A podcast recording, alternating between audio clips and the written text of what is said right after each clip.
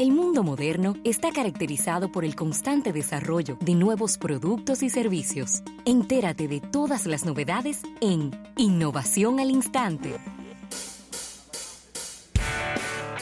Mira, dar las gracias a nuestros amigos de Seguros Reserva. Seguros Reserva te responde. Mira, eh, Isaac, yo quiero que hablemos, un- que tú me hables, si, si tienes por ahí alguna información de esta nueva familia de los Google Pixel. Hoy sí. Es el 3A y el 3A XL. Sí, señor.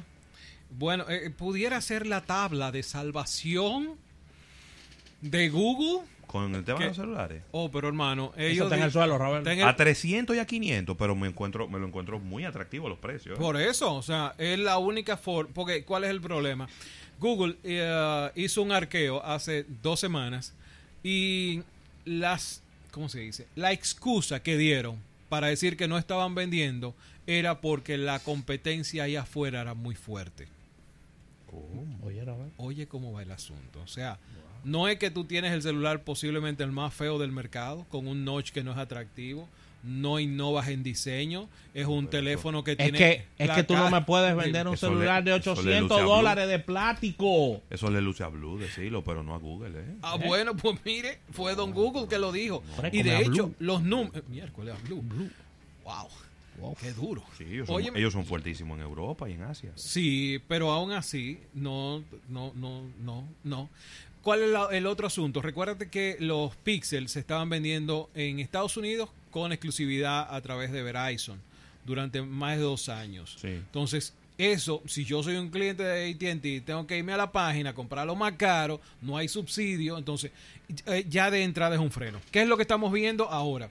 Eh, en el día de ayer fue la presentación del Google I.O., vamos a hablar muchísimo de eso, de una cantidad de cosas que se estuvieron presentando, pero estamos hablando de este Google Pixel ah, 3A, es un teléfono, eh, si bien se quiere decir, pa- el, el- el de entrada para competir contra, por ejemplo, el, A- el Samsung Galaxy 10i, contra el iPhone XR, contra el Xiaomi y contra el OnePlus. Sí. Ok, son teléfonos que tú puedes comprar por 400, por ejemplo, contra un Pocophone de Xiaomi. Ese sería la- el ideal para competir contra ellos. Ahora, a nivel de construcción es plástico. La lo- pantalla Estoy en la tienda aquí. Tú estás en la tienda, Estoy- ya. entré en la tienda. La pantalla no es eh, OLED, es una pantalla de cristal, eh, Dragon Trail, que es la misma tecnología que utilizaba eh, los amigos de Sony hace un par de años, o sea, es una tecnología un poquito desfasada. ¿Qué es lo que cambia? Lo que cambia es, por ejemplo, a nivel de software, sí vas a tener todas las actualizaciones, y eso quizás es importante para, para alguna persona, mantener su teléfono lo más actualizado posible, Tema, o sea, de, con la última tema versión. de ¿eh? marketing aquí. Oye lo que dice. No, no, no, Oye, se, oye- se oye lo que, burlaron. oye lo que dice. ¿Mm? La cámara que hace el trabajo por ti. Claro. ¿Y quién le dijo a Google que... la- o sea, eh, el- el- la chulería de todo esto es, esa foto la tomó Ravelo y, esa, y ese enfoque lo hizo Ravelo, no que, no que el celular lo hizo solo. Sí, eh, Y- se, pero ve, fe- y- se y- ve feo. pero, oye, eso, pero Eh, yo te- Nightsign, ¿Qué es? Nightsign es una tecnología que tiene la cámara de Google. Es posiblemente, hasta que salió Huawei, era la cámara que mejor fotos nocturnas podía hacer. De hecho, en la presentación de ayer, ellos comparan directamente contra el iPhone X, que, by the way, no sé si ellos sabían que hay una versión más avanzada que el iPhone X. Gracias. ¿eh? Pero eh, ellos lo comparan contra el modo nocturno del iPhone X y dicen nuestra cámara es mucho mejor. Tienen eh, prácticamente la misma cámara que el, el- el Pixel 3, el grande, el, el pesado, el que tiene los jueguitos pesados, y tienen la misma cámara frontal. Exceptuando que en el caso del, del Pixel 3 tiene dual cámara enfrente que te permite hacer selfies amplias, este no, este lo hace a través de software y toda inteligencia artificial. Cosas que ellos están agregándole es entre, por ejemplo, la fotografía, el portrait mode, que tú vas a poder editar la profundidad de campo una vez has realizado la, la foto. Ellos apuestan mucho al tema de la inteligencia artificial, o sea, si bien no tenemos varias cámaras para hacer una foto increíble, lo que hacemos es utilizar inteligencia artificial, machine learning, para optimizar la fotografía.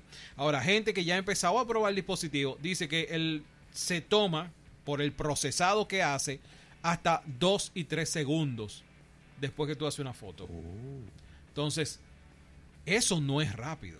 no. Eso no es rápido.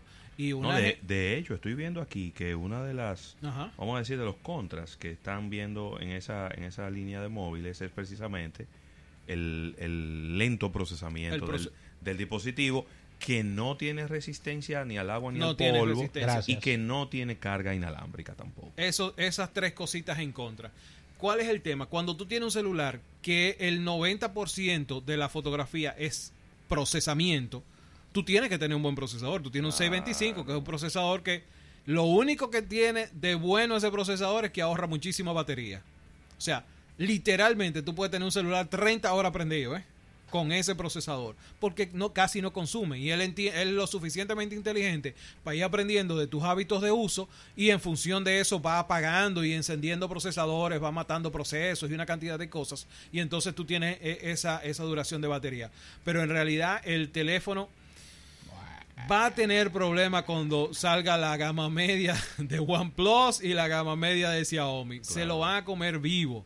Porque si tú dices que vas a tener un teléfono, por ejemplo, eh, un Pocophone, por decirte algo, que tiene una buena cámara, entre comillas, tiene una buena cámara para el segmento donde está, pero tú dices, ve acá, pero si yo le pongo 100 dólares más, yo puedo darme el Samsung, que sabemos que tiene buena cámara, que sabemos que tiene esto, esto, lo otro. O sea, las características que lo hacen atractivo. Y nada, y nada más y nada menos, en el caso de la 50 de, de, de Samsung, viene Ajá. con una batería de 4000 miliamperes, ¿no? Tú sabes. Exactamente. O sea, Mm. tú tienes una gama media demasiado activa. Tú tienes Sí. una gama media que en, en los últimos seis meses ha estado poniéndole reconocimiento facial, ha estado poniéndole huella dactilar en la pantalla. pantalla. O sea, está subiendo la, la- la capacidad de la batería, mejorando la capacidad de memoria, y entonces tú Acuerda- vienes a salir con un teléfono como si fuera hace. Acuérdate que la gama media es lo que me da la, el, el mayoreo y la El- cantidad el de móvil, el volumen Claro, que se, volumen, que se mueve en trimestre. Volumen, eso es porque lo que mantiene la la gama chica. alta es para unos cuantos. Eso es lo que mantiene la caja chica. Exactamente. Vamos a ver cómo les va. Yo estoy esperando que. eh, déjame. Hay unos numeritos interesantes ahí que se movió mucho la costelera. Ahorita vamos a hablar un poquito de eso. Pero eh, vamos a ver cómo les va en el primer trimestre. Bueno, estos teléfonos ya están disponibles en el mercado desde el día de ayer. Así que vamos a ver dentro de tres meses, vamos a pasar la facturita, a ver cómo les ha ido. Yo veo el. Pixel y me remonto al Al- 2014. No, en el 2014 En el estaba el, 2014 el me S4 remonto. y el S4 era bonito. Era un teléfono moderno. Yo me voy un chimo para atrás porque es que estos bordes negros. No, no. viejo. Así que vamos a dar las gracias a nuestros amigos de Seguros Reserva. Seguros Reserva te responde.